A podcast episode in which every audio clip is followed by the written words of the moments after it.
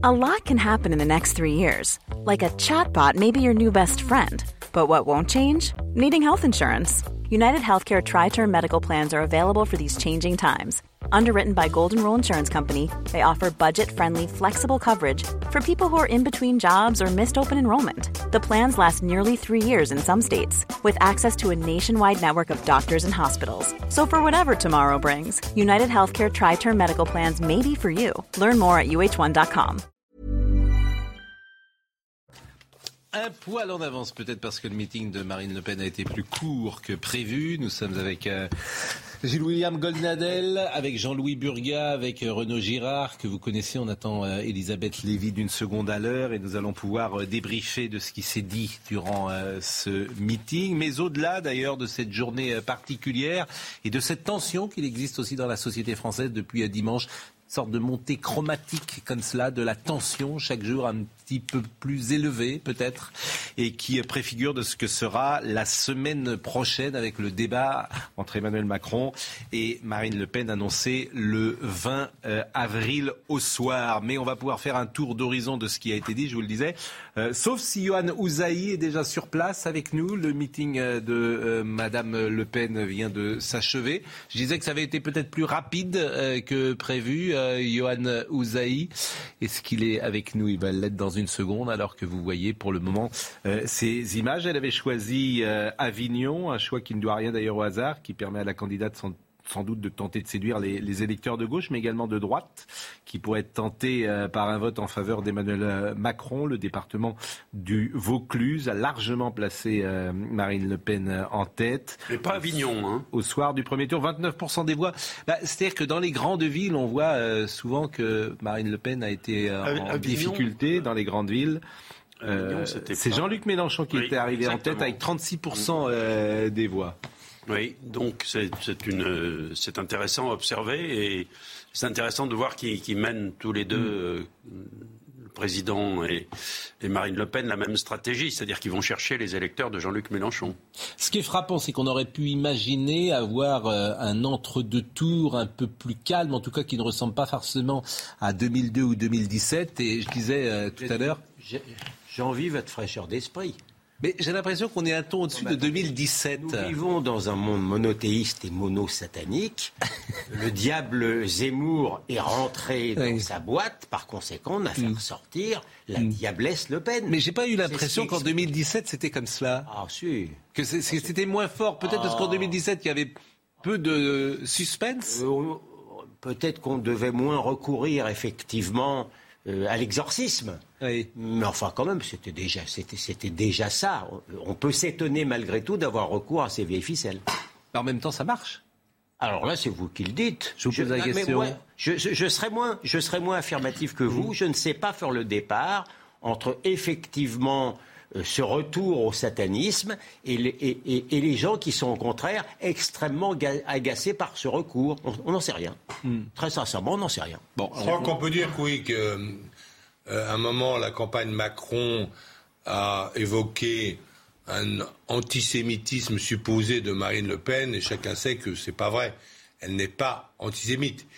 Peut-être son père l'a été, peut-être que dans l'entourage de son père, il y avait de vrais antisémites, mais elle, personnellement, elle n'est pas antisémite. Et quand on l'avait été interrogé euh, sur la Shoah et sur les camps de concentration euh, lors de l'élection précédente, il y a six ans, elle avait dit elle avait dit, elle, avait répondu, c'est le summum de la barbarie et tout le monde le sait. si, je peux me permettre, si je peux me permettre, l'antisémitisme est une chose assez bien équitablement partagée. Je ne jurerais pas qu'il n'y ait pas d'antisémites dans l'entourage de M. Mélenchon, par exemple.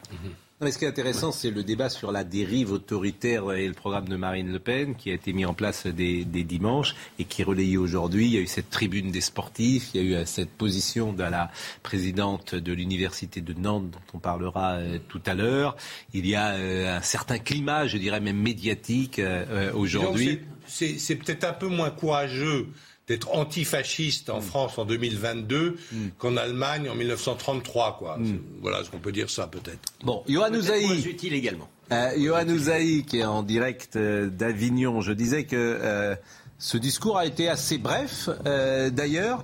Je ne sais pas si on peut dire euh, s'il y a eu des choses nouvelles. Moi, j'ai retenu une chose assez concrète, d'ailleurs, euh, qu'on entendra tout à l'heure. Elle a imaginé réintégrer tous les soignants dans leurs fonctions, ceux qui ont été écartés sans doute parce qu'ils n'étaient pas vaccinés. Elle a imaginé qu'il y aurait un rattrapage de salaire. Et il me semble, Yohann Ouzaïn, ne jamais avoir entendu Madame Le Pen parler de cela avant ce soir.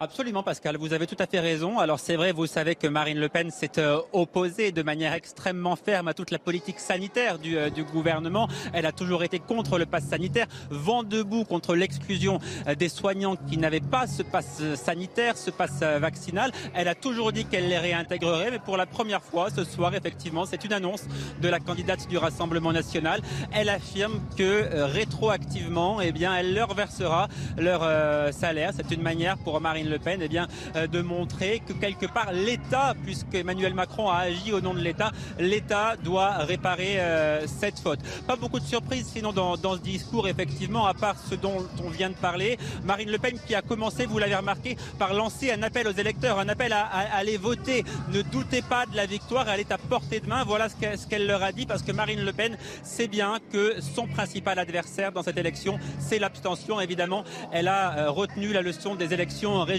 une dernière chose, Pascal, qui va peut-être vous sembler euh, anecdotique. Je crois que ça a une signification politique parce que quand on fait de la politique, il n'y a jamais de hasard, encore moins quand on est dans l'entre-deux tours de l'élection présidentielle. Marine Le Pen aujourd'hui était vêtue de rouge. C'est la première fois depuis le début de sa campagne qu'elle porte du rouge. Elle ne porte généralement dans ses meetings que du bleu ou du blanc. Je n'ai pas pu m'empêcher d'y voir un message adressé aux électeurs de gauche, au message, un message adressé aux électeurs de, Jean-Luc Mélenchon. Elle en a parlé dans son, dans son discours. Elle a demandé aux électeurs, notamment aux électeurs de gauche, de faire barrage, de faire barrage à Emmanuel Macron. Voilà, évidemment, j'ai trouvé que ça avait une signification particulière. Euh, merci, vous allez rester avec nous. Je sais que vous avez un petit souci euh, d'oreillette, mais dès qu'elle sera réparée, on pourra de nouveau euh, vous interroger. je salue Elisabeth Lévy qui est arrivée en retard, mais bon, c'est nous qui sommes un peu. Il y a la minute Hidalgo là. Non, mais c'est pour tout vous dire, c'est nous qui sommes un peu en, avance et on est. On va écouter évidemment ce qu'a dit Marine Le Pen, mais avant cela, on, parlait du climat général puisqu'on est, on est jeudi et j'ai le sentiment, je suis un peu surpris. Moi, j'ai peur, les pauvres vont mourir, il paraît. C'est-à-dire bah, Vous avez entendu Gérald Darmanin hmm. Il a dit que si Marine Le Pen arrivait au pouvoir, les pauvres allaient mourir. Alors j'ai un hmm. peu peur pour les pauvres et j'ai peur, euh, j'ai peur peut-être pour les enfants qu'elle mangera. Et... Non, mais y a, ce qui est intéressant, c'est que des, des, manifestations, par exemple, sont programmées ce week-end. Je disais qu'il y a une sorte de montée chromatique depuis euh, dimanche. Philippe Muret avait appelé ça en 2002 la quinzaine anti-Le Pen, mais j'ai l'impression que ce remake, vous connaissez la phrase de Marx, hein, que là, si vous voulez, ça bégaye, ça se répète un peu comme farce, et que même ceux qui le font n'y croient pas. Parce que, évidemment, quand je vous ai entendu, je ne sais pas qui parlait, euh, ce que je pourrais euh, dire à quelqu'un disait qu'elle n'est pas antisémite, c'est évident. Alors, bien sûr, on va agiter cela. Pardon, merci Renaud bon, qui croit, qui croit que Marine Le Pen est antisémiste ou raciste d'ailleurs? Bah, Beaucoup de gens imaginent que, par exemple, la, présidente de l'université de Nantes, elle, pense que l'arrivée de Marine Le Pen serait un frein. Dans votre bonne ville de Nantes, il se passe de drôles de choses. Serait un frein aux libertés démocratiques et à la marche républicaine, puisqu'elle le dit. La marche républicaine contre les élections de la République, donc. Je croyais que les hauts fonctionnaires étaient tenus et une obligation de réserve. Alors, elle n'est pas cet état? Alors, elle n'est pas aux fonctionnaires c'est-à-dire qu'on est sur un fil, c'est-à-dire qu'elle euh, est chercheur, la dame euh, qui s'appelle Karine Bernot, qui est présidente de, l'Université de Nantes. À titre personnel, elle a le droit de s'exprimer. Elle aurait pu donner une interview, pourquoi pas, dans West France ou dans Presse Océan, qui sont les journaux de Nantes, et elle aurait dit à titre personnel, je ne trouve euh, pas convenable que Marine Le Pen soit présidente de la République, etc. Ce qui est ennuyeux, c'est que là, elle a pris le mail, et on en parlera tout à l'heure, le mail de l'Université de Nantes pour euh, donner la bonne parole qu'elle a distribuée à la fois à ses collègues et aux étudiants. Donc elle a violé l'obligation de réserve des hauts fonctionnaires. Alors, je ne sais pas si c'est hauts fonctionnaires, mais en tout cas de, neutralité du service public. de neutralité du, service public. mais je vous assure, il ne lui arrivera rien. Ah non. Il ne lui arrivera absolument rien. La bonne conscience, c'est. je pense que Madame Karine Bernot pense qu'elle est une sorte de nouveau Jean Moulin. Elle j'imagine. Mais, mais, vraiment, vous riez, mais je pense qu'elle sait ça. je pense que euh, dans, dans, son entourage, elle dit qu'elle a fait un acte de résistance et elle pense vraiment qu'elle est une figure importante de ce pays et que plus tard, on saura lui dire bravo madame, vous êtes levée contre, contre la bête immonde et vous êtes décorée de la Légion d'honneur. Je pense qu'elle se vit comme ça. Elle se vit comme ça, je pense. C'est surtout quelque chose de particulièrement inefficace. Je veux dire, dans une université, ce qu'on attend euh, de la part des profs ou, des recteurs. c'est un raisonnement, c'est une discussion. Là, elle donne un coup de marteau, ce qui ne veut rien dire. elle ne fait pas de mal à Marine Le Pen en disant qu'il ne faut pas voter. Elle lui fait même du bien. elle lui fait peut-être même du bien, effectivement. Donc, euh, c'est... Elle est payée par fonds publics, ce mail. Mais, on en parlera, je vous dis tout à l'heure. D'ailleurs, Marine Le Pen n'en a pas parlé dans son intervention aujourd'hui. Mais moi, ce qui c'est ce climat qui m'intéresse depuis euh, dimanche.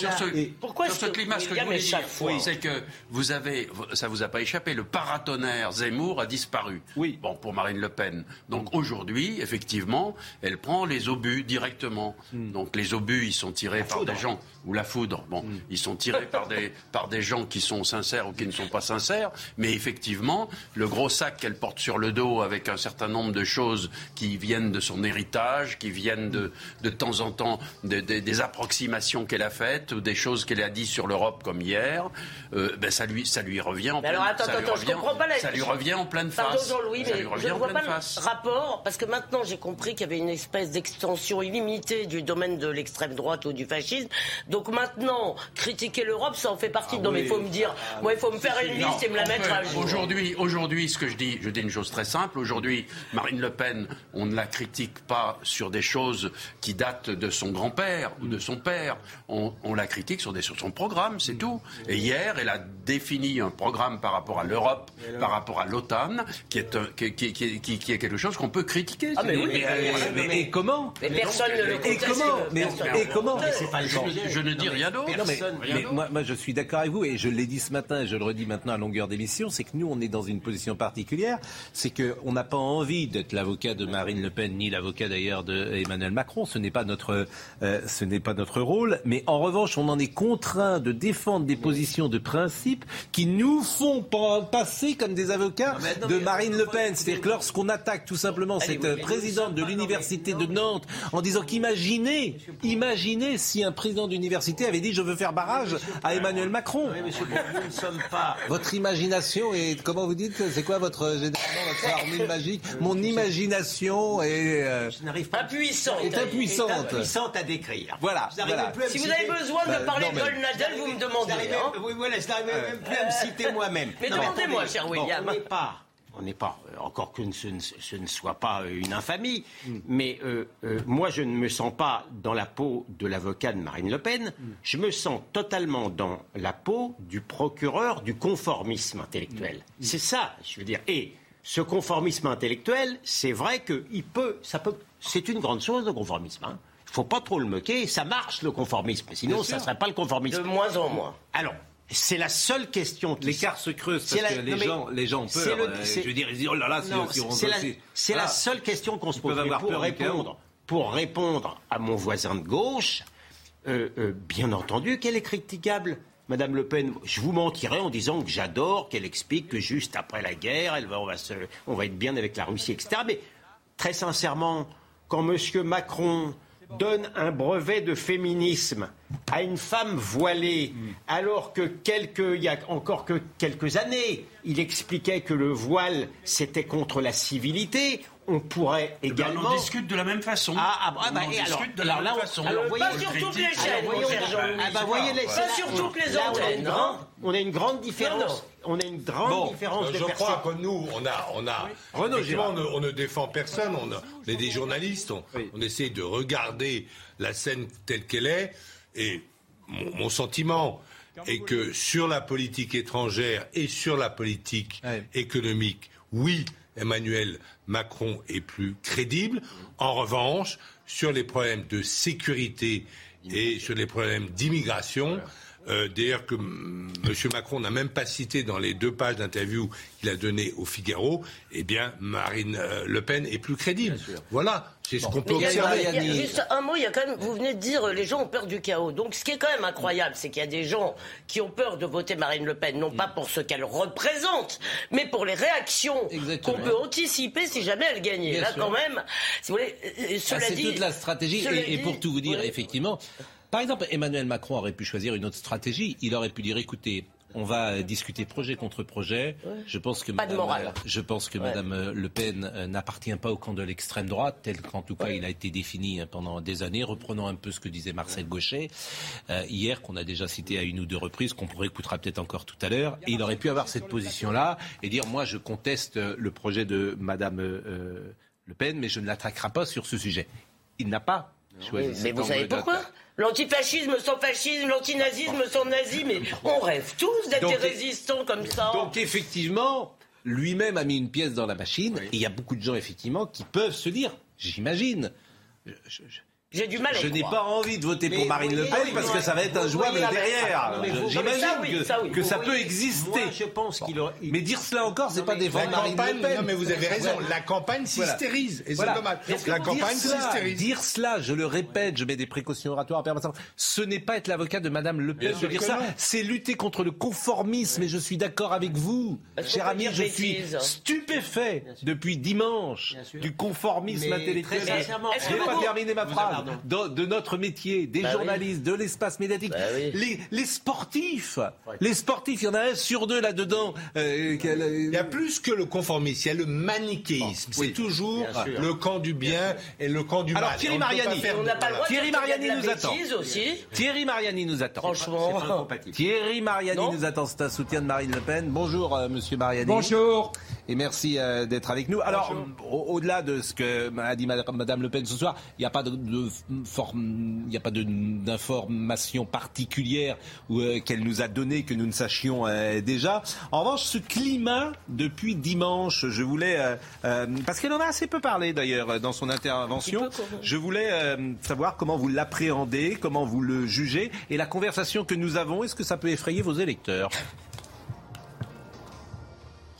Écoutez, j'ai pas suivi la conversation puisque j'étais dans le meeting, mais, ce qu'on a depuis dimanche, c'est un peu ce qui était prévisible. C'est-à-dire euh, un pouvoir qui joue maintenant essentiellement sur la peur. Vous avez remarqué que déjà depuis dimanche, on a par exemple M. Darmanin qui a expliqué que si Marine Le Pen allait euh, être élue, les pauvres vont peut-être mourir. On se demande euh, peut-être qu'avec Emmanuel Macron, ils vont avoir la vie éternelle.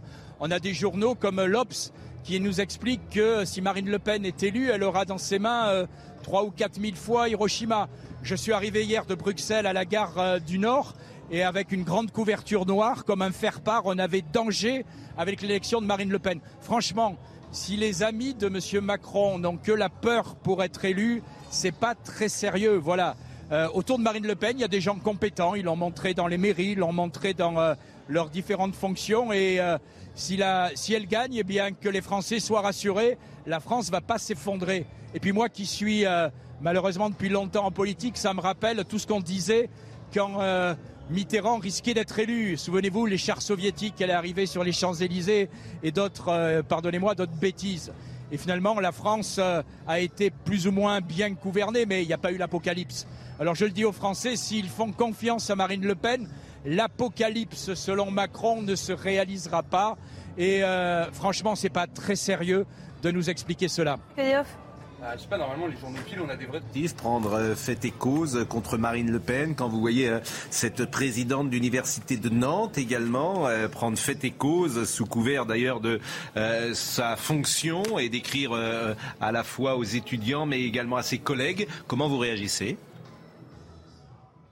Ben, C'est tout l'establishment qui, qui j'allais dire, prend parti pour que rien ne change. Oui, si vous voulez que rien ne change, alors votez Emmanuel Macron. Si vous trouvez que pendant euh, cinq ans, vous avez été respecté, votez Emmanuel Macron. Si vous trouvez que, ce, ce, le, rôle des, des fonctionnaires qu'on balaye d'un revers demain pour euh, faire appel à des McKenzie ou des cabinets américains, votez Emmanuel Macron. Franchement, je dis que cette présidence est hors de ses fonctions. Mais c'est pas surprenant. On a eu la pétition des sportifs, on va avoir la pétition euh, des cultureux, la pétition de tout le monde. Voilà, vous savez, moi j'ai vécu ça entre les deux tours pour les régionales. C'est le, c'est finalement ceux qui veulent que, je le répète, rien ne change en prenant les Français pour des irresponsables qui ont peur et qui en tremblent qui tremblent. Moi, je dis tout simplement aux Français, si vous voulez retrouver la parole, eh bien, votez Marine Le Pen. Et vous verrez que, par exemple, le référendum d'initiative populaire, c'est quelque chose qui fera en sorte que vous retrouvez un peu de pouvoir. Donc, euh, la, pétition de cette présidente d'université, euh, bah, écoutez, c'est la France qui a peur, la France qui a la trouille qu'on change ses petits privilèges. Moi, je fais confiance aux Français. Bon, merci Monsieur Mariani. C'est un peu péjoratif de dire les cultureux, comme vous l'avez fait, et euh, les gens de culture sont, ça. les gens de culture sont importants dans ce je pays. C'est affectueux. C'est affectueux, peut-être, mais oh, non, mais on a envie des Je veux dire, Michel Bouquet, Michel si vous voulez, les acteurs du monde culturel. Mais bon, d'abord, euh, Michel Bouquet, Michel Bouquet par exemple, qui est décédé hier, on lui a rendu hommage ce matin. Euh, les, cultureux, je trouve qu'il y a une forme de mépris peut-être dans votre. Euh, non, il n'y a, y a, aucun, y a aucun mépris. pour la petite histoire, j'ai pas souvenir que Michel Bouquet ait signé la moindre pétition, parce que je pense que quand on est un acteur de la culture, on regarde aussi ce que veut le peuple. Et aujourd'hui, le peuple ne veut certainement pas qu'on garde Macron. Mais c'est vrai, là où vous avez raison aussi, c'est que ce monde aujourd'hui de la culture penche souvent euh, euh, à gauche, disons-le, euh, penche souvent dans le camp du bien, c'est entendu, et là encore se vit comme une résistance parfois. Je voulais juste poser une question à M. Mariani, si c'est possible. Monsieur Mariani, si, si, si Mme Le Pen est élue, vous ferez partie de son équipe gouvernementale? J'en sais rien, c'est pas. J'ai déjà été ministre, vous savez, on peut être utile à plein de postes. Et si vous voulez une confidence, je suis pas, je sais pas, une grande volonté de retourner comme euh, ministre, mais on peut, je peux aider la nouvelle présidente à plein de postes. Bon, merci Monsieur euh, Mariani. Il est 19h57. Que disiez-vous, euh, Gilles William On parlait du monde de la culture. Oui. Et vous disiez qu'il était plutôt penche à gauche. Penche à gauche, mm. mais mais c'est-à-dire c'est pas à gauche. Il penche dans le camp du bien, ce qui est un sont... non, C'est l'esthétisme. Oui.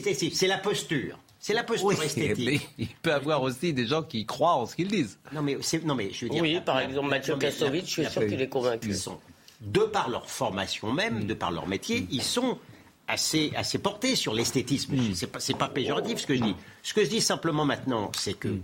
leur dernière prise de position, très certainement, quand on voit la cérémonie des Césars, elle est devenue ridicule. Bah, pas la dernière, mais l'avant-dernière. non, mais elle, était, elle était vraiment devenue ridicule mm. avec toutes les conséquences que, ça. Je pense qu'ils n'ont plus, ils n'exercent plus le, même, même magistère intellectuel et moral euh, dont, dont ils jouissaient il y a encore 20 ans mais par ailleurs, par ailleurs, il y a quand même un problème dans le fait que seuls, que, en fait, les gens dans le milieu de la culture sont probablement aussi partagés que la société française, mais ils n'osent pas le ah dire. Ils n'osent pas le dire. Ah mais ça serait mortel. Imaginez. Bah, bien sûr. Il faut dire. Ah bah je pense que quand on a compté, je pense que quand il y a, quelqu'un qui est arrivé. Ah non non c'est non c'est il faut juste rappeler une chose formidable ce soir. Vraiment il faut juste rappeler que les hommes de culture dans la salle, si je peux les intellectuels, dans les années 30, se sont élevés courageusement, en France notamment, mm. contre un vrai danger qui était le fascisme et le nazisme. Mm. Euh, et aujourd'hui, euh, ils le font. Euh, c'est une moquerie. Ils le font contre un fascisme qui n'existe pas. Monsieur, quoi. Monsieur Girard. Pas tous, Alors, il y en a qui sont partis. La grande majorité des intellectuels français. Il y en a qui sont partis. La grande majorité des intellectuels français étaient antifascistes. Ah. Et ceux qui ont l'URSS Sauf les communistes qui ont approuvé le pacte et ceux qui sont partis en Allemagne pour aller à la continentale. Ne cherchez pas William là-dessus, cher. Il ne faut pas chercher là-dessus. Hein. Soyez gentils. Écoutez-vous. On est gentils. Écoutez-vous les uns les autres. D'ailleurs, c'est le jeudi saint aujourd'hui. Ah oui. C'est une journée importante pour euh, tous C'est la scène, c'est le dernier repas de Jésus. Et c'est bientôt la fête des Pascales, en quelque euh, sorte. important. Et ça sera demain la fête, et, ça sera la fête de Pessah. Tous les catholiques, tous les catholiques vont célébrer euh, la crucifixion demain du Christ et sa résurrection. C'est la journée la plus importante. Sa résurrection, c'est dimanche. Ça ne m'a pas échappé. Mais euh, c'est évidemment le jour de Pâques est le, la journée la plus importante pour tous les catholiques, beaucoup plus que Noël, je le dis chaque année, mais c'est une vérité. Le grand jour des catholiques, c'est évidemment le dimanche de Pâques. Pour le moment, il est 20h et euh, c'est Jeanne Cancard. L'interrogatoire de Salah Abdeslam par les partis civils se poursuit au procès des attentats après avoir refusé de répondre plus tôt dans l'après-midi à certaines questions du parquet antiterroriste. Le seul survivant du commando revient sur sa soirée du 13 novembre. Mon objectif était d'enclencher ma ceinture explosive dans un café, pas de faire un maximum de morts. Après avoir déclaré, c'est ma dernière chance de m'exprimer. Je le fais aussi pour moi. Si cette vérité ne vous convient pas, je m'en fiche. Nouvelle tension ce soir aux abords de la Sorbonne à Paris. Plusieurs centaines d'étudiants sont rassemblés devant l'université, toujours partiellement occupés, pour faire entendre leur voix dans cet entre-deux-tours de la présidentielle. À la mi-journée, des groupes d'étudiants ont voulu rejoindre leurs camarades dans l'enceinte de l'établissement pour participer à une assemblée générale, mais ils ont été repoussés par des CRS. Des jets de gaz lacrymogène ont été lancés sans faire de blessés. Pour décourager les clandestins, Londres va renvoyer des demandeurs d'asile au Rwanda. Le Royaume-Uni a annoncé aujourd'hui un projet controversé d'envoyer au Rwanda ceux arrivés illégalement sur le territoire britannique. Alors que Boris Johnson avait promis de contrôler l'immigration, le nombre de traversées illégales de la Manche a triplé en 2021, année marquée par la mort de 27 migrants dans un naufrage fin novembre. On parlait des champ de culture il y a quelques instants. Il se trouve que Benjamin Castaldi nous écoute. Il m'a envoyé ce petit euh, texto. C'est sûr que Simone Signoret manque grandement aujourd'hui. C'est vrai que dans cette génération, il y avait une hauteur de vue et une culture peut-être intellectuelle, en tout cas, et qui était différente de celle euh, d'aujourd'hui. Alors, Yohann Ozaï est avec nous. Il a assisté tout à l'heure au meeting de Marine Le Pen. Je voudrais qu'on l'écoute, Marine Le Pen, les trois, quatre grandes choses qu'elle a dites. Euh, tout d'abord, notre seule patrie, a-t-elle dit, c'est la France à tous, patriotes de droite, patriotes de gauche ou d'ailleurs, je dis, dans cette élection qui nous voit rassembler pour le redressement du pays, notre seul parti, c'est la France. Notre seul moteur, ce sont les Français. Notre seul but, c'est la nation. Bon, pas grand-chose effectivement à commenter euh, là-dessus. C'est des phrases classiques de, meeting. En revanche, euh, elle est revenue sur le barrage, puisque depuis 3-4 euh, jours, elle entend barrage à l'extrême droite et elle pense qu'il faut faire barrage à Emmanuel Macron. Le 24 avril, si les Français ont à faire barrage, c'est au retour d'Emmanuel Macron. Faire barrage l'effondrement du pouvoir d'achat des Français, faire barrage au matraquage fiscal, faire barrage à la retraite à 64 ou 65 ans, on ne sait plus. Qui verra les seniors travailler jusqu'à l'épuisement physique pour des pensions de misère? Faire barrage au laxisme judiciaire qui livre les personnes à une délinquance devenue endémique. Faire barrage à une immigration qui met en péril l'équilibre de nos systèmes sociaux et justifie une dépense d'énergie dont la société aurait besoin dans d'autres projets.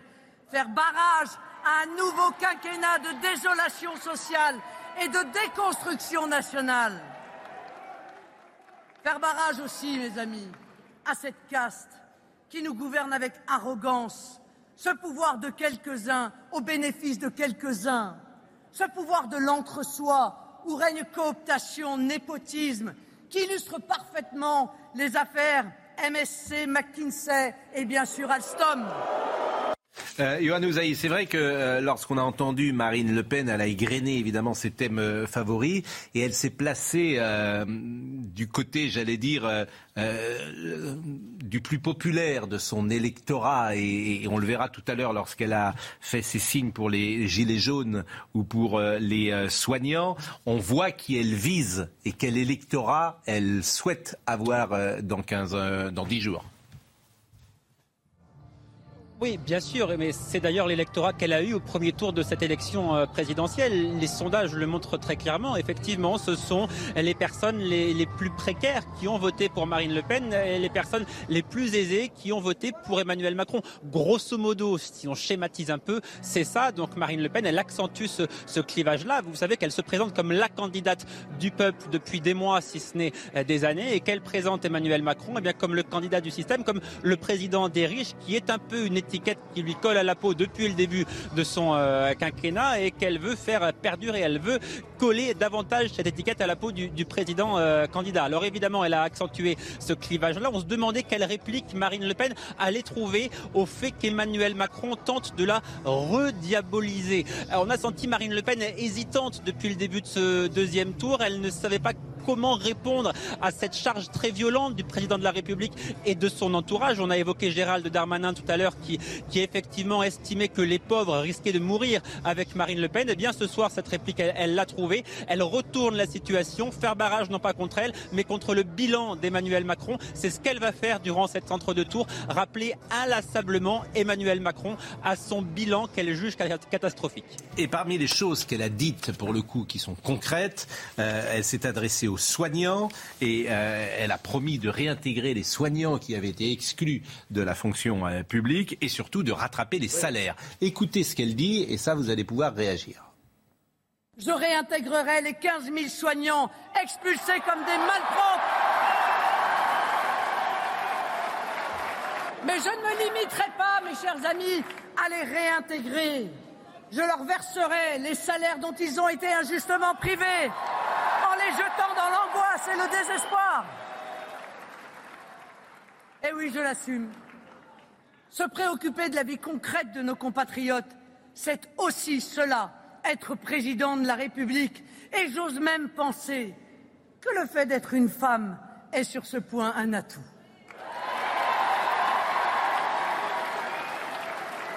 Enfin, ça, c'est quand même une position euh, qu'on peut critiquer. Bah, moi, je la critique. Oui. Moi, je la critique. Je pense que euh, la vaccination est un élément essentiel de la santé publique et qu'il euh, était tout à fait normal d'exiger euh, du personnel hospitalier qu'il se vaccine. Et je ne peux pas approuver cette diatribe pour les antivax. Non, je considère que la politique, globalement, je regrette que la France n'ait pas développé Emmanuel Macron, qui nous disait en guerre, n'a pas réussi à faire développer un vaccin français, mais je considère qu'il a plutôt bien géré le problème du Covid, en tout cas beaucoup mieux qu'en Chine, comme on le voit aujourd'hui, et, que, et que toutes ces, toutes ces politiques et tous ces discours anti-vax sont juste dingues. Voilà Alors, pardon, moi, je voudrais quand même, excusez-moi, moi, j'approuvais totalement ça. Je suis moi-même personnellement plutôt provaque. J'approuvais totalement cette obligation jusqu'au moment où, on, où, primo, on a compris que le vaccin ne protégeait que vous pas les autres. Il protège vous contre les formes graves, ce qui n'est pas rien, mais qui donc ramène la chose tout de même à un choix individuel et pas collectif. Et surtout, au jour où on a fait venir à l'hôpital des soignants vaccinés mais malades positif. Donc là, si vous voulez, il commence. Et par ailleurs, il se trouve que j'en ai interviewé des gens comme ça. On ne s'est pas seulement contenté, si vous voulez, euh, de leur dire vous ne venez plus travailler, vous n'êtes bon très bien. On les, on les a, mais vraiment, ça a été, si vous voulez, euh, comment dire, on a cherché par tous les moyens à les humilier, à leur pourrir la vie. Je vous donne un exemple. À les emmerder. Attends, à les emmerder. Non mais attends, attends, je te donne un exemple. Il y a une, par exemple, il y en a qui ont cherché d'autres boulots parce que ce sont des gens qui ont des familles. Ce sont des gens qui se sont retrouvés au RSA quand ils y avait le droit. Eh bien, l'assistance publique, dans certains cas, a poursuivi pour cumul d'emplois hmm. des gens qu'elle ne payait plus hmm. et qui étaient allés travailler à l'usine. J'entends, j'entends, Elisabeth, mais convenez, c'est ce que disait Renaud Girard, que convenez qu'il y a une forme de logique à ce que les soignants soient vaccinés parce qu'eux-mêmes sont au contact et pouvaient, euh, transmettre la maladie aux gens. Mais, bah si, mais vous pouvez la transmettre même quand vous êtes vacciné. en fait, ce que veut dire, ce que veut dire, oui, mais euh, on, ne le savait pas forcément à l'époque, c'est clairement. mais ce que euh, dit Madame Le Pen, c'est qu'en fait, elle s'inscrit en contradiction avec tout l'état-major de la médecine en France, quand même, tout l'état-major. Bon, Martin Blachier, lui, n'était pas tellement pour cette obligation vaccinale, par exemple, dans mon souvenir. Pour les soignants. Pour les soignants, je parle pour les soignants, si. Vous Attendez. Pas répondu à mon argument, Pascal. Pour les soignants, moi, c'est tout ce que je dis. Et donc c'est une, c'est une position, je ne sais pas là encore si ça la servira ou pas, mais qui est euh, à rebours je le dis, de tout l'établissement. Moi, je vous ai dit que j'avais changé sur ce point le jour où on a fait venir des soignants. C'est une position Raoult Pardon, qui ne la euh, servira pas. je peux finir. C'est quand des soignants vaccinés et malades peuvent aller travailler. Oui. Ils peuvent transmettre. Oui, ou non. Oui. c'est un, c'est un débat d'arrière-garde maintenant, cette histoire. Moi, mais c'est symbolique, je trouve que c'est symbolique. Moi, je, trouve que bon, hier, Marine Le Pen avait parlé de la, France dans le monde. Ce mm. soir, elle a parlé de, de, politique intérieure, de choses. Et il s'agit de regarder précisément ce qu'elle propose. Moi, je suis d'accord avec Éric Zemmour, elle est plus ou moins devenue socialiste. Il faut faire attention. Hein. Euh, bah, ça devrait vous plaire. Ben, pourquoi? Parce que, vous êtes. vous avez une sensibilité qui est plutôt de ce côté-là. C'est tout de même, c'est tout de même étonnant de voir comment le président de la République va draguer les électeurs islamistes et comment Marine Le Pen, elle, va draguer les électeurs de Jean-Luc Mélenchon. C'est une situation qui est devenue presque un peu caricatural. Je vais remercier Johan Ouzaï, euh, qui a suivi avec nous le euh, meeting de Marine Le Pen, lui demander peut-être le programme de Marine Le Pen ces prochaines heures. Je sais par exemple qu'elle va aller en Normandie pour préparer le débat qui a lieu mercredi. Donc si j'ai bien compris, mardi, lundi et mardi, on va pas la voir. Lundi de Pâques et mardi, elle va être plutôt au repos. Et qu'est-ce qui est prévu? On est demain vendredi, samedi, dimanche. Qu'est-ce qui est prévu ces prochaines heures pour Marine Le Pen, Johan alors demain, Marine Le Pen va rester dans, la région, une déambulation sur un, marché, une autre visite l'après-midi, déplacement vraisemblablement aussi samedi et dimanche pour occuper le terrain euh, tout le week-end. Et puis vous l'avez dit, effectivement, à partir de lundi, lundi, mardi mercredi matin, eh bien, elle va partir s'isoler en quelque sorte dans une maison en Normandie avec ses collaborateurs les plus proches pour préparer le débat qui sera évidemment le moment le plus important de cet entre-deux tours. D'abord pour faire oublier son débat un peu catastrophique de, de 2017. Elle va préparer. Elle dit qu'elle le prépare depuis cinq ans en, réalité. Eh il va falloir qu'elle le prouve et, elle va affûter ses, derniers arguments, euh, mettre la dernière touche à sa, stratégie pour, euh, pour ce débat jusqu'à mercredi donc. Mystère d'ailleurs, on ne sait pas chez qui elle sera. J'ai entendu également qu'il y avait un sparting partner euh, qui est quasiment, qui ressemble presque physiquement à Emmanuel Macron, qui serait un énarque avec lequel elle pourrait converser, échanger et se préparer euh, effectivement euh, à, ce qui euh, sera ce débat de mercredi 20 avril. Et qui fera Léa Salamé? Alors e-, effectivement, il y a, toujours un, jeu de rôle dans, ces débats. Il y a toujours quelqu'un pour jouer le rôle d'Emmanuel Macron. Elle se prépare de cette manière-là. Hein. Elle, fait de, faux débats. Donc elle, va débattre avec euh, l'un de ses proches qui incarnera le président de la, République. Je ne peux pas vous dire qui c'est. Je ne peux pas vous dire non plus pour l'instant où elle va aller précisément et chez qui. Mais j'y travaille, Pascal. Je vais tenter de trouver cette, information. Croyez-moi, faites-moi confiance et, je reviens vers vous dès que j'en dispose. Bon, et ce sera donc nos confrères euh, Gilles Boulot et Léa Salamé qui ont été choisis pour euh, animer ce grand débat, même si l'animation est toujours au minimum.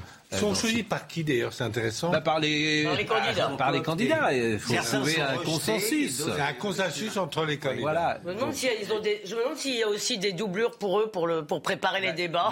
Mais, c'est possible parce qu'en ces temps de Covid, vous avez parfaitement raison. Euh, ce n'est pas exclu que l'un ou l'autre puisse être. Ah non, non, moi je voulais dire euh, des gens qui vont aider Marine Le Pen à préparer, qui vont jouer le rôle de chacun, jouer le rôle. Et si on a cherché des gens qui leur ressemblaient. Oui, ah, non, mais moi je trouve qu'il y a eu, il y a eu quelques faux pas. Euh, le, je ne sais pas si c'est exact, mais elle aurait refusé euh, oui. Anne-Sophie Lapix. Anne-Sophie Lapix. Je, vois, je, je, trouve ça très. Ah c'est pas nouveau. C'est pas nouveau. Il y a eu des discussions sur toutes les élections présidentielles au niveau des ah présentateurs. Alain Duhamel, Jacqueline Baudrier, je crois, c'était en 74. Mais, mais, récuser, récuser un journaliste publiquement. Vous croyez qu'Emmanuel Macron, il a récusé personne? Michel Cotta en 80, je crois, et Alain Duhamel. En 88, c'était euh, Élie Vanier. Quand, vous considérez que hmm. quelqu'un est de parti pris, vous êtes obligé de l'adouber ah, moi, je suis dans un pays où les journalistes sont théoriquement libres.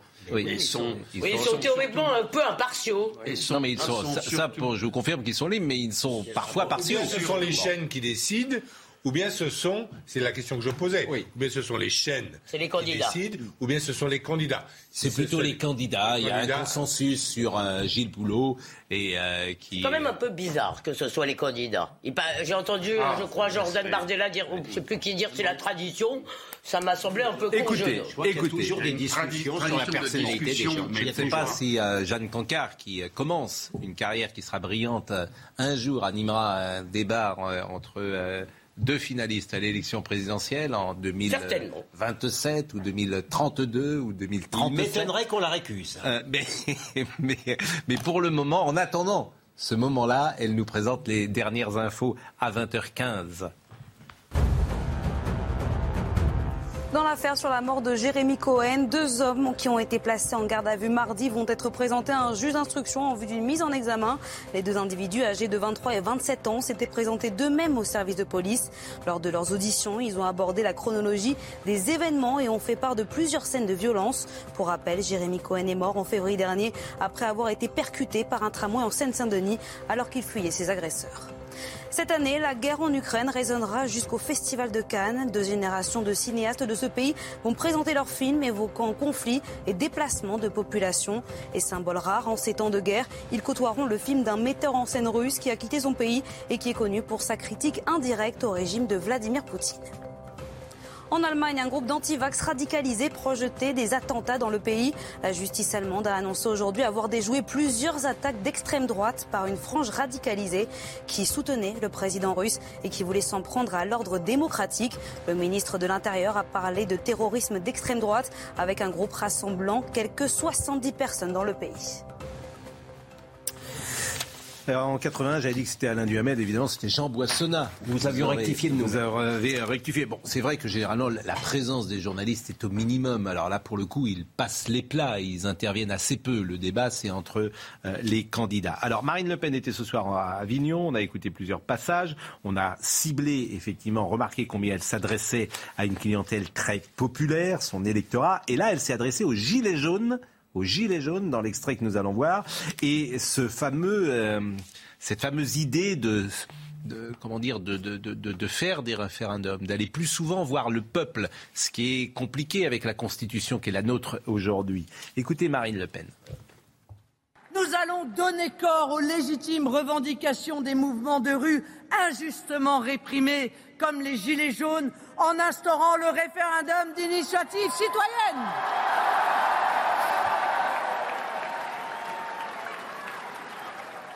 Quelle respiration démocratique Quelle respiration démocratique 500 000 citoyens pourront s'emparer d'un sujet et ainsi avoir l'initiative d'une consultation populaire pour permettre la juste représentation des opinions, de toutes les opinions, même minoritaires.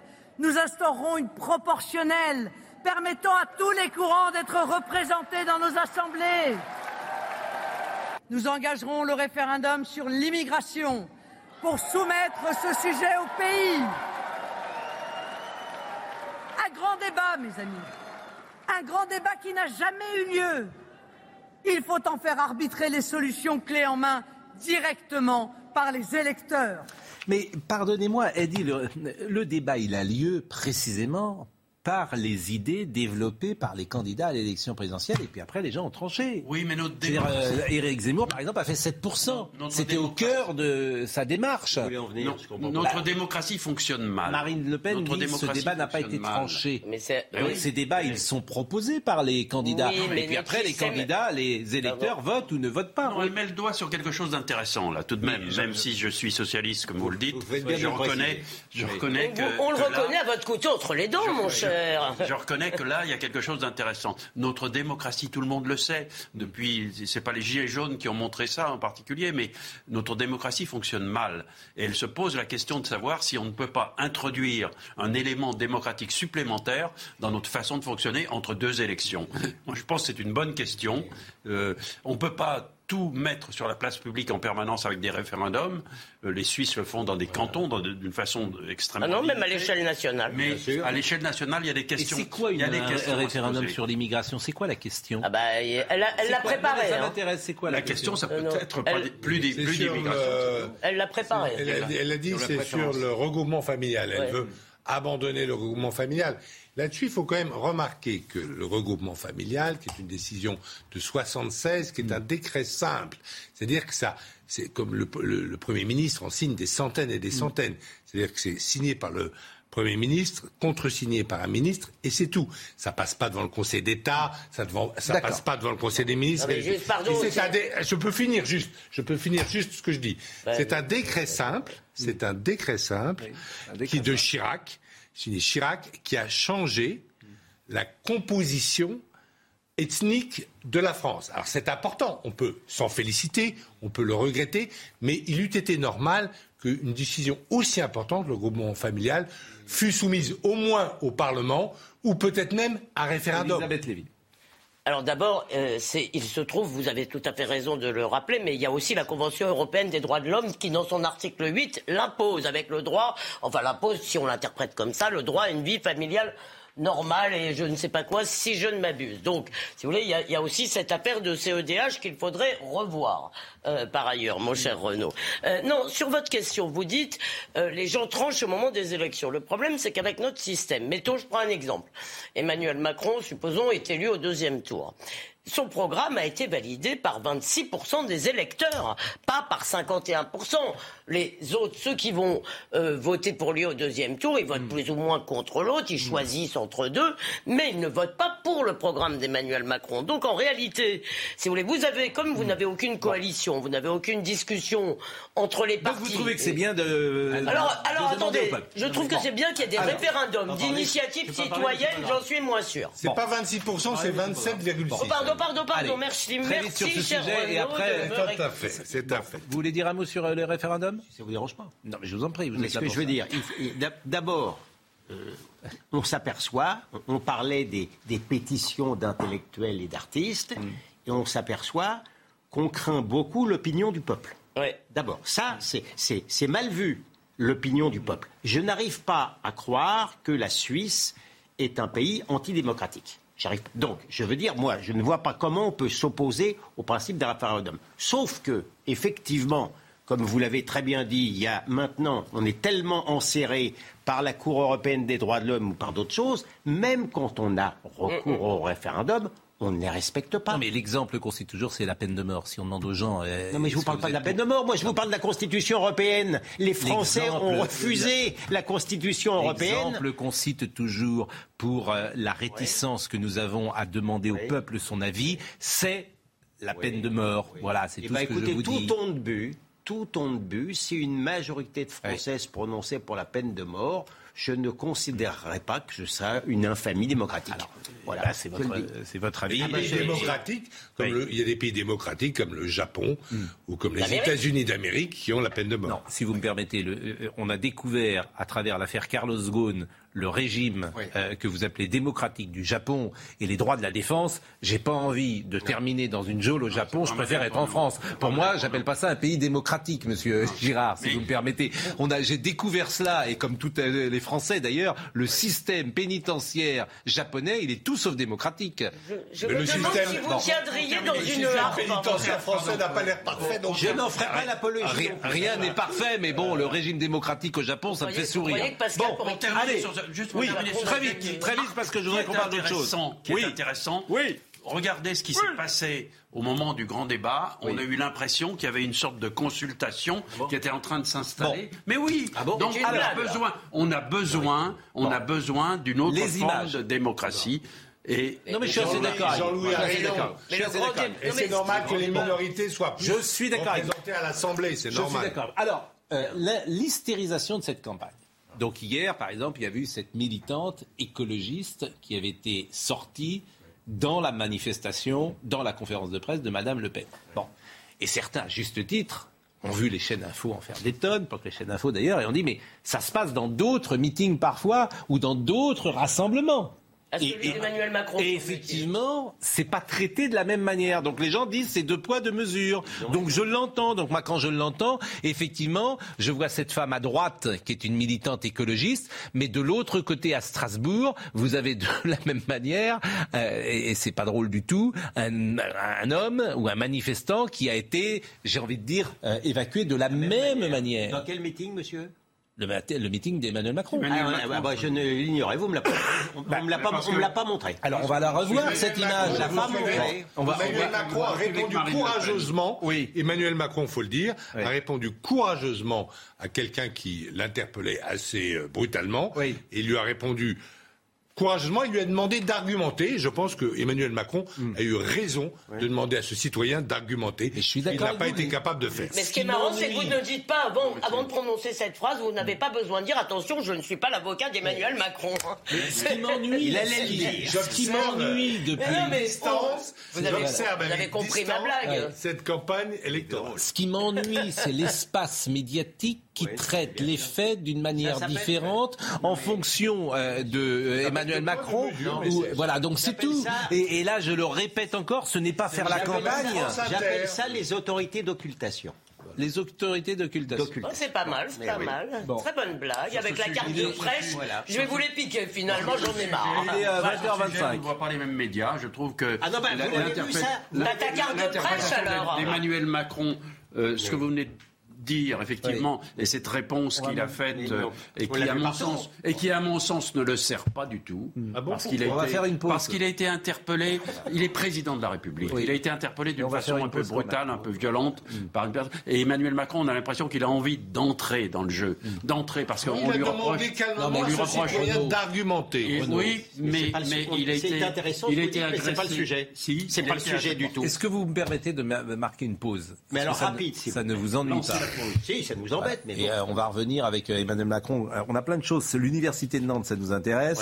Emmanuel Macron sur le voile, ça nous intéresse. Emmanuel Macron face à un enseignant, ça nous intéresse. Et puis on parlera peut-être un, poil de l'Ukraine, si vous le voulez bien. On ne va pas s'ennuyer. On ne va pas s'ennuyer. Les 20h26, à tout de suite. Surtout en 20 minutes. Il est exactement 20h30. Jeanne Cancard.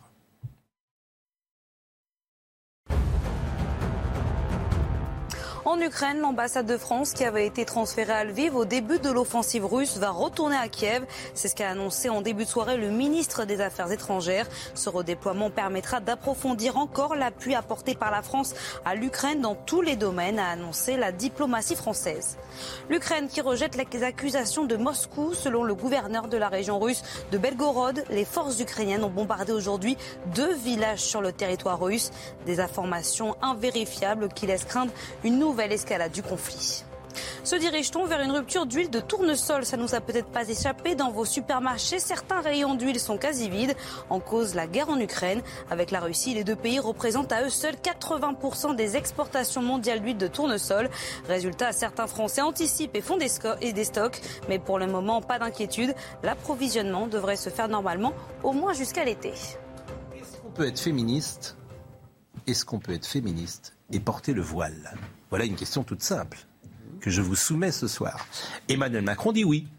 Il dit oui, il a rencontré cette jeune femme, il lui a dit vous êtes féministe, c'est formidable, vous avez le voile et vous êtes féministe et c'est vous votre choix de le porter. Il n'a pas toujours dit oui. Non. Alors justement, euh, il a fait une petite, non pas une mise au point, mais euh, il était au Havre aujourd'hui, il a étayé d'une certaine manière ce qu'il avait dit à cette jeune femme. J'ai toujours dit la même chose parce que j'ai demandé à cette jeune fille si elle était justement, si c'était un choix de sa part. Donc il ne faut pas faire de, faux débats. Euh. Je, ne change pas. Moi, je suis pour la laïcité de 1905, c'est-à-dire celle qui permet à chacun de croire ou de ne pas croire, et pour la liberté. Mais après, je suis pour la neutralité des services publics et pour forger des esprits républicains. Et là, c'est pour ça qu'il n'y a pas de voile à l'école. Qu'est-ce qu'on veut? On veut lutter contre les extrêmes, les gens qui fragilisent la République, prônent en utilisant la religion des pratiques qui ne sont pas conformes aux lois de la République. Cela, je les combats. C'est le discours des Mureaux, c'est la loi que j'ai prise pour euh, Parlement à voter pour les, renforcer les principes républicains. Donc on, on a fait ce qu'aucune majorité, aucun gouvernement n'avait fait auparavant. Mais après, on a des millions de nos compatriotes dont la religion et l'islam qui doivent pouvoir vivre calmement dans notre pays.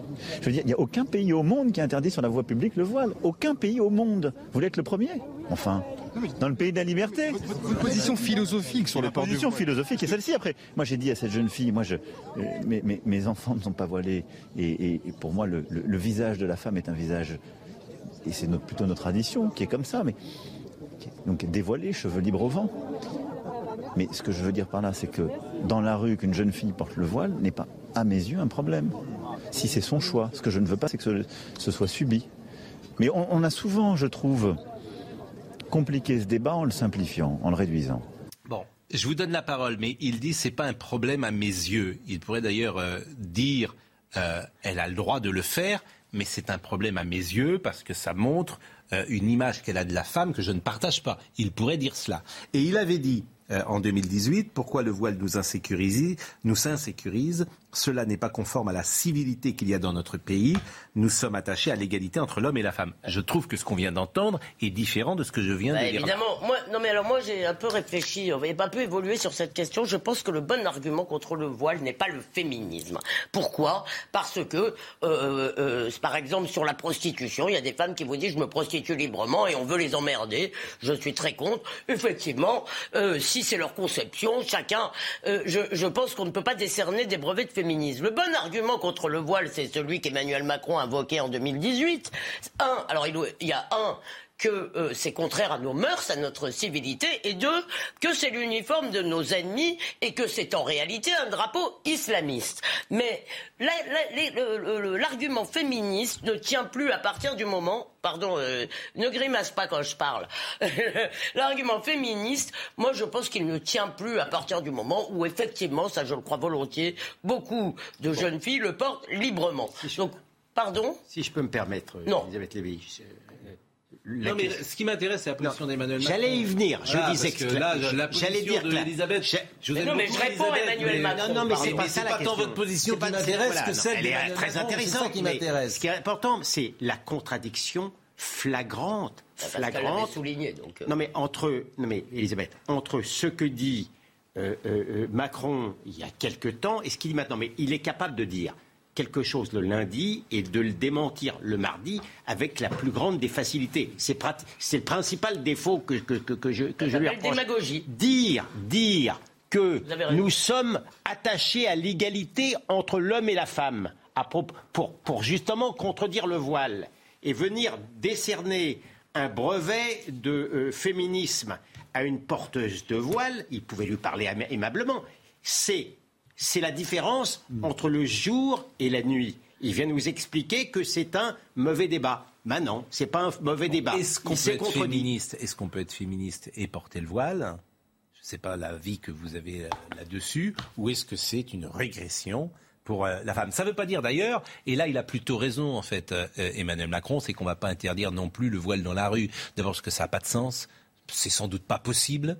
C'est sans doute pas possible de l'interdire Et qu'effectivement aucun pays au monde ne le fait. Mais on peut quand même avoir euh, un avis dessus et considérer que c'est pas l'image de la femme que tu souhaites véhiculer euh, dans ton pays. Ce sont On peut, on peut avoir un avis dessus et on peut être moins extrémiste que Gilles William sur ce sujet. Mm. Emmanuel Macron, Emmanuel Macron a le droit aussi d'évoluer Ah, sur ce sujet. Ah, bah, qu'il le le j'ai évolué. Eh ben, qu'il dise que j'ai évolué. Et Qu'il dise pas, moi-même- j'ai dit la même chose. Donc, sa loi séparatisme, on la balance. Moi-même, aussi, j'ai évolué. Au début, je me suis, il y a quelques années, je m'étais- j'étais, je me disais que pourquoi ne pas laisser les femmes s'habiller comme elles le veulent. C'est pas un vêtement. Et aujourd'hui, C'est pas un je me dis, vêtement. et aujourd'hui, je me Oui, dis mais- effectivement, ce que dit Elisabeth, ça n'est pas un vêtement. Malheureusement, c'est devenu, c'est devenu petit à petit, dans certaines situations, un drapeau islamiste. Et c'est ça qui est gênant. C'est ça qui est gênant. Et je suis gêné par la position du président de la République sur cette affaire,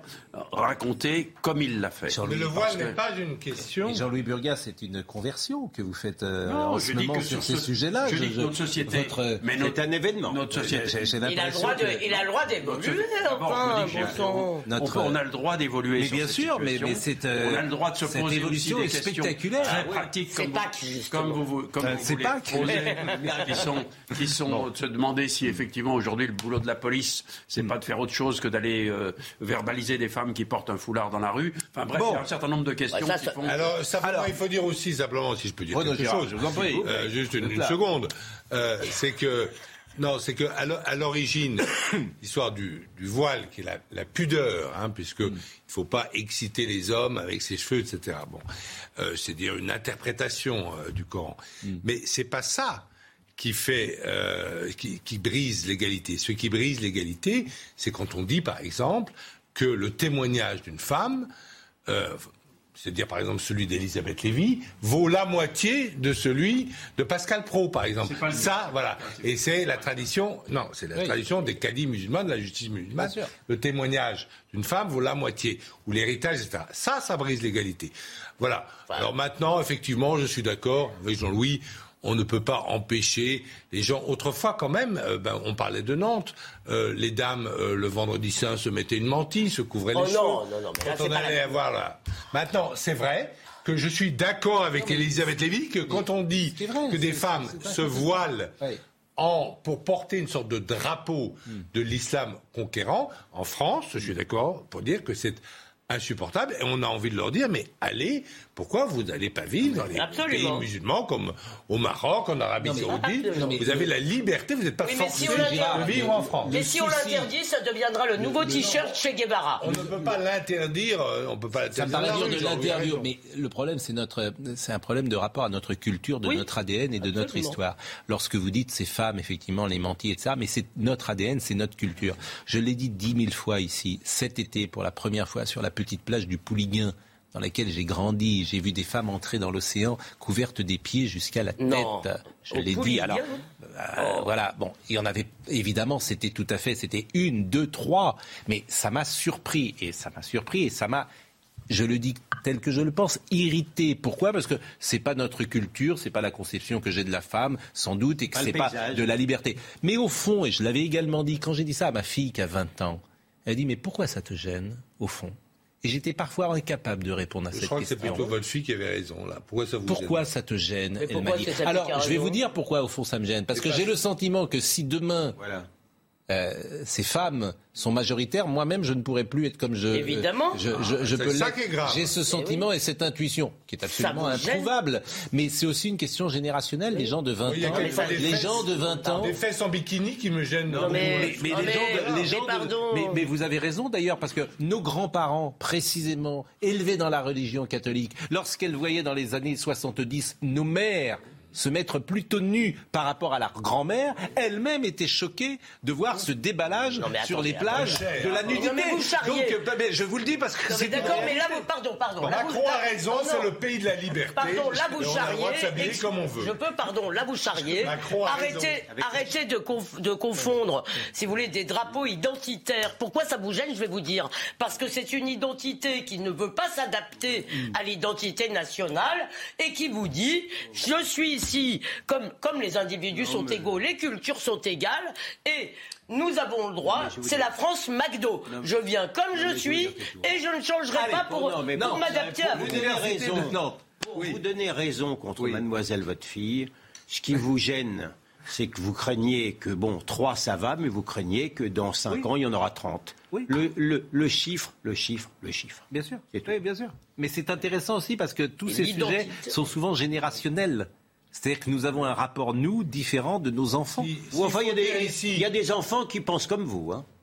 Muret disait la jeunesse est un naufrage. Si- S'il faut dire ici, s'il faut dire ici que la politique migratoire de la France depuis 40 ans est une folie, je le dis très volontiers. Alors, Mais Emmanuel je dis Macron. aussi qu'en France, les gens peuvent s'habiller. Mais ce n'est pas un vêtement. Et Emmanuel Le Macron. burkini, c'est pas un vêtement, Mais je suis- Non, pas le burkini. mais je le suis, je suis d'accord avec vous. Bon, Emmanuel Macron face à un enseignant.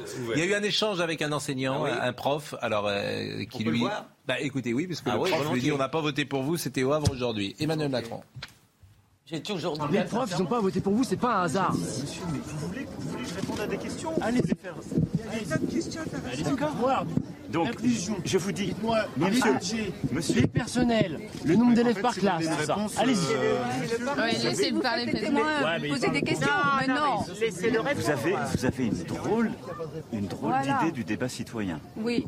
Ah, bah écoutez, vous savez, quelqu'un qui ne fait pas campagne pendant les deux mois de campagne, qui est en Ukraine et qui est là juste parce qu'il y a Mme Le Pen qu'en face qui fait campagne, la démocratie, Non, parce que c'est compliqué. hein. Les électeurs ont voté. Et maintenant, je vais vous répondre très précisément. On a dédoublé les classes en CPCE1 sur les REP et REP+. C'est un fait. Et d'ailleurs, on- maintenant, on a remis les évaluations chaque année et on, on a- on peut voir que c'est efficace parce que les élèves sont mieux formés pour les savoirs fondamentaux. Ça, on l'a fait et c'est un élément de justice.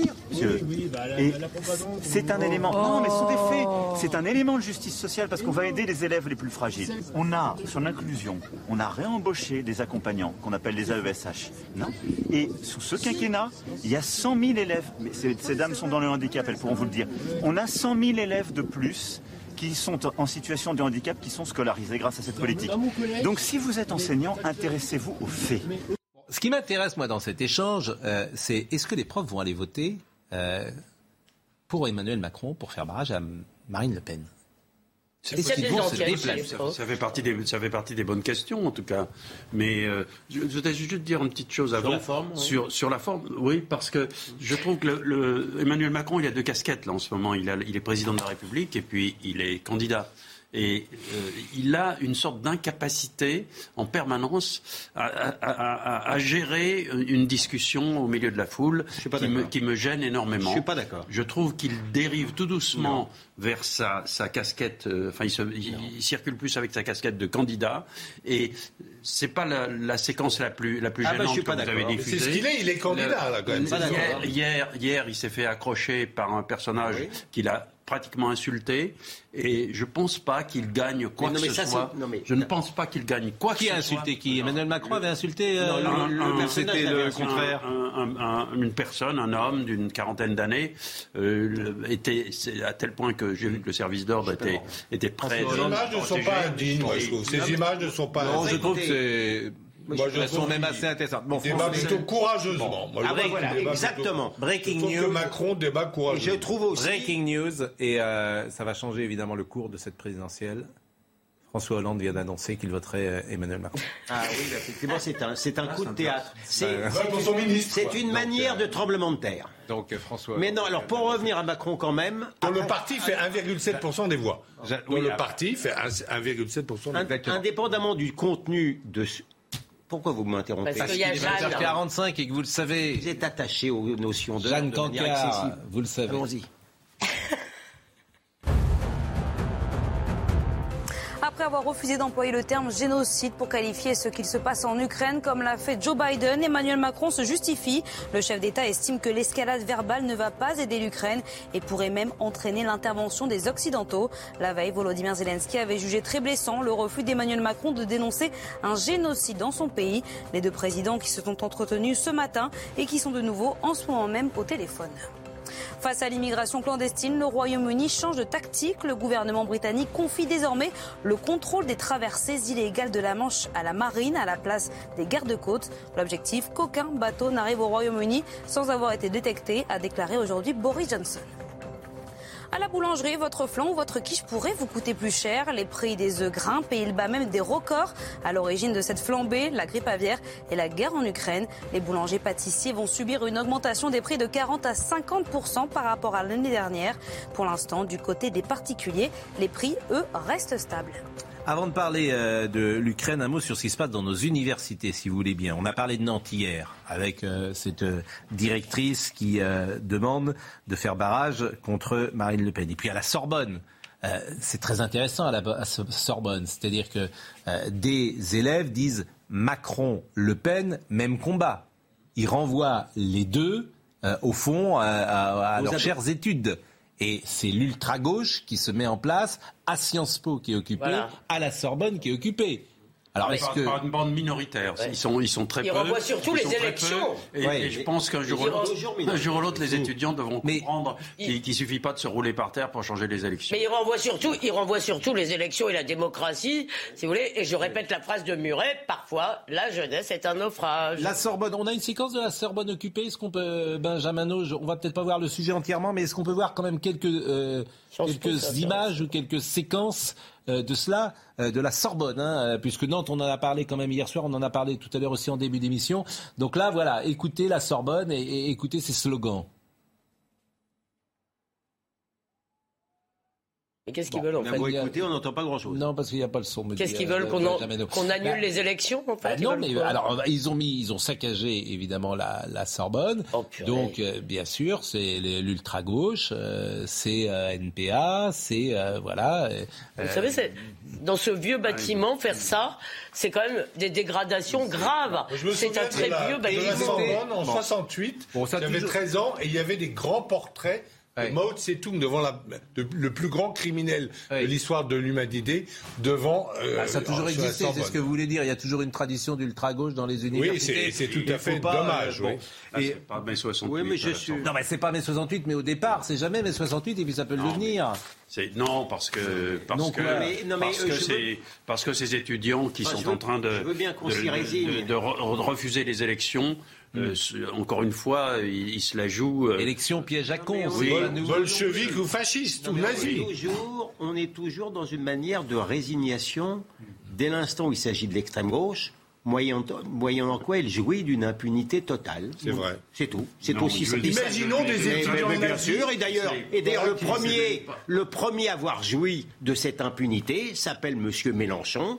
Pendant tout, pendant tout le premier tour, il n'a fait l'objet d'aucune critique de fond, y compris d'ailleurs de la droite dure, y compris de la droite dure. Ni Le Pen ni Zemmour n'ont fait le procès de l'extrême gauche. Ils ont préféré critiquer Macron. Ils ont préféré se critiquer l'un l'autre. Moyennant quoi, mon Mélenchon, il est arrivé, bah, alors il était arrivé troisième, mais il est arrivé à un très bon score. Personne lui a rappelé l'islamo-gauchisme, personne lui a rappelé Castro, personne lui a rappelé rats, Chavez. Un, une partie de campagne, c'est le cas de le dire. Ouais, juste un mot, on Ouais, vient de mais m'envoyer. Mélenchon pardon, ne pardon. dégrade pas, mais Mél- Mélenchon Non, ne dégrade pas les bâtiments publics. On vient de m'envoyer euh, oui. un- une photo, mais on voit pas très bien. Il y a un graffiti. Notre-Dame, c'était nous. Oui, Ils sont, ils sont sympathiques ces jeunes gens, vraiment. Ils sont vraiment, vraiment très bien. Et donc l'université de Nantes, je ne sais pas si on en a parlé aussi tout à l'heure. L'université est à la dérive, visiblement. Bah, Est-ce qu'elle sera jusqu'au- ou pas De ses présidents C'est jusqu'à ses l'université de étudiants. lettres, Pascal c'est- Non, bah non, c'est l'université de Nantes. Nantes Il y a tout, donc, Université, il y a- tout. Euh, Nantes. Université, hein, elle s'appelle Karine Bernot, on en a parlé hier. Donc elle a adressé hier un, un courrier aux 37 000 étudiants quand même et 2200 enseignants pour appeler à faire euh, blocage à, à l'extrême droite. Et rappelez-vous qu'en 2002, il y avait des professeurs du secondaire et même de primaire qui disaient aux enfants il faut pousser vos parents à aller manifester. Quand Monsieur même. Girard, comme il nous reste 5 minutes, l'Ukraine, on a l'impression que rien ne bouge. Et que, euh, d'ailleurs, Qu'est-ce Emmanuel qu'il vous Macron- faut? Il y a un croiseur, le, le croiseur amiral, le bateau amiral de la flotte de la mer Noire, euh, est très gravement endommagé, Oui. en feu. On ne sait pas s'il arrivera à revenir à Sébastopol. Les Ukrainiens disent qu- qu'ils l'ont touché euh, par un missile. Les euh, Russes euh, nous parlent d'un accident. Enfin, avoir l'affaire du Kursk en pleine guerre contre l'Ukraine, ça ferait des ordres. Ça serait presque pire pour eux. Euh, donc non, ça bouge, ça bouge. Ce qui se prépare aujourd'hui, c'est une manœuvre en pince du Donbass, donc une grosse manœuvre militaire dans un terrain qui cette fois est plus favorable aux Russes euh, qu'aux Ukrainiens parce que ce n'est pas boisé. Donc les Ukrainiens ne pourront pas utiliser les fameux javelines, les fameux lance-missiles livrés par les Américains contre les chars russes. C'est du terrain plat, si vous voulez. C'est du terrain plat. on voit, on voit loin. Ils peuvent pas se cacher dans les bois. Ils peuvent pas faire des embuscades. Et euh, on risque d'avoir donc une grosse bataille. Mon sentiment, mais je peux évidemment me tromper, c'est que euh, Poutine veut présenter à son opinion publique une sorte de victoire, ou ce qu'il présenterait pour une victoire, peut-être une victoire à la Pyrrhus, mais pour le défilé du 9 mai de la victoire euh, à Moscou. Je crois que c'est ce qu'il cherche. Ce qui se passe. À la Pyrrhus, à la Une victoire à la Pyrrhus. À la Pyrrhus, ce serait quand même pas mal d'unifier le Donbass avec la Crimée. On a vu des défauts. Bon, Je rappelle qu'une victoire à la Pyrrhus, c'est une victoire euh, qui est tellement lourde de conséquences que euh, ça devient une défaite. Lourd de conséquences, c'est quoi? C'est les morts, c'est la haine du peuple ukrainien pour le peuple russe pour 100 ans, c'est l'isolement économique de la Russie, et donc le coût de cette affaire est énorme, alors qu'il faut dire les choses comme elles sont. Bien sûr qu'il faut intégrer la société russe et la nation russe dans l'espace européen. C'est évident, elle est très proche de nous, mais il faut dire les choses telles qu'elles sont.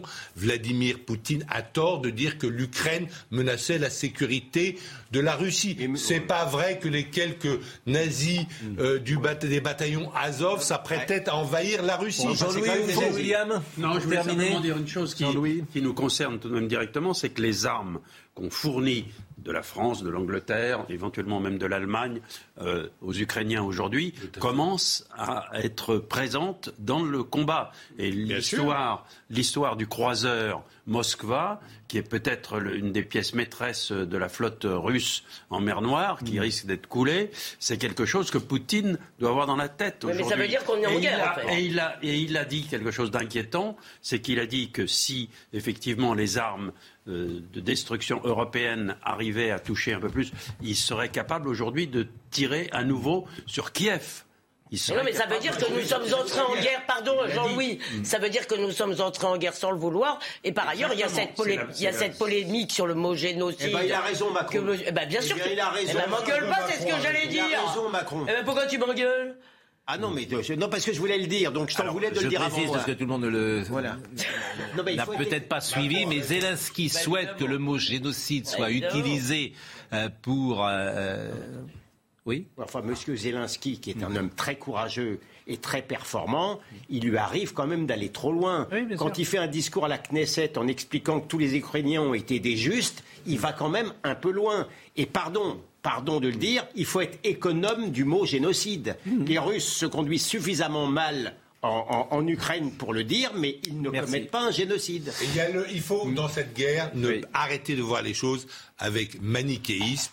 Il y a eu des crimes de guerre horribles à Boutchma commis par des forces russes. Il y a aussi, on a vu des vidéos, des crimes de guerre commis par des forces ukrainiennes. On a vu, des- on- si, si, si, on a vu le garde, l'ancien garde du corps de Saakashvili tuer euh, de sang-froid un prisonnier euh, de guerre russe. Et je rappelle Voilà. effectivement, pour euh, boucler la boucle, si j'ose dire, avec le bateau en Russie que vous avez évo- évoqué, que les autorités ukrainiennes ont affirmé dans la nuit que le Moskva, qui est le navire amiral de la flotte russe de la mer Noire, était en feu après avoir été touché par des missiles. L'armée russe évoque de son côté une explosion causée par un incendie à bord. Euh, C'est important de dire ces deux versions qui s'opposent aujourd'hui. Merci. On n'est pas forcé de croire la version russe. Mais quoi, nous voilà. sommes tout à fait d'accord. Alors, à la Et bonne vision. fête Pascal. C'est le week-end. Bonne fête Pascal, Pascal. Voilà. Le week-end, euh, le fameux week-end. Bonne scène ce soir. Et Oui, bonne- bah, Et bon CDR je ne sais pas qui va me trahir. Et bon, euh, d'air ces demain, voilà. heures, mais bon. À la vision, euh, David Tonnelier, à la réalisation, euh, Virginie Leblond-Tailleb, séance. Jean-François Coulard était au son. Merci à Benjamin No, à Adrien Fontenot et à Corentin Brio. Tout de suite, l'heure des livres présentés par Anne Fulda, qui reçoit Régis Sevarnier, son livre La dernière vie. Mais euh, ça, vous- qu'est-ce que vous dites? Parce que vous marmonnez aussi. c'était vous. Non, je dis que les chrétiens sont du. Non, je dis que ça me, ça me choque pas du tout Oui. qu'on passe aussi de CEDER. Moi, je suis un catholique. Oui. Mais, le, euh, mais, mais, mais moi, je, je, je- j'assume que euh, la, le christianisme, c'est une secte juive. Oui. signale que la scène, Voilà. c'était le CDR. Oui, Le scène, c'était le CEDER juif, Voilà. bien sûr. Et que Jésus était venu, était venu euh, fêter la Pâque à Jérusalem, mais que, le, mais que les, les, les Golanels de, du, con- du, du, Sanhédrin. du Sahe- Sanhédrin ont eu peur de la compétition et ont demandé à Pilate de crucifier Jésus. Je rappelle que tous les catholiques sont chrétiens, mais que tous les chrétiens ne sont pas catholiques.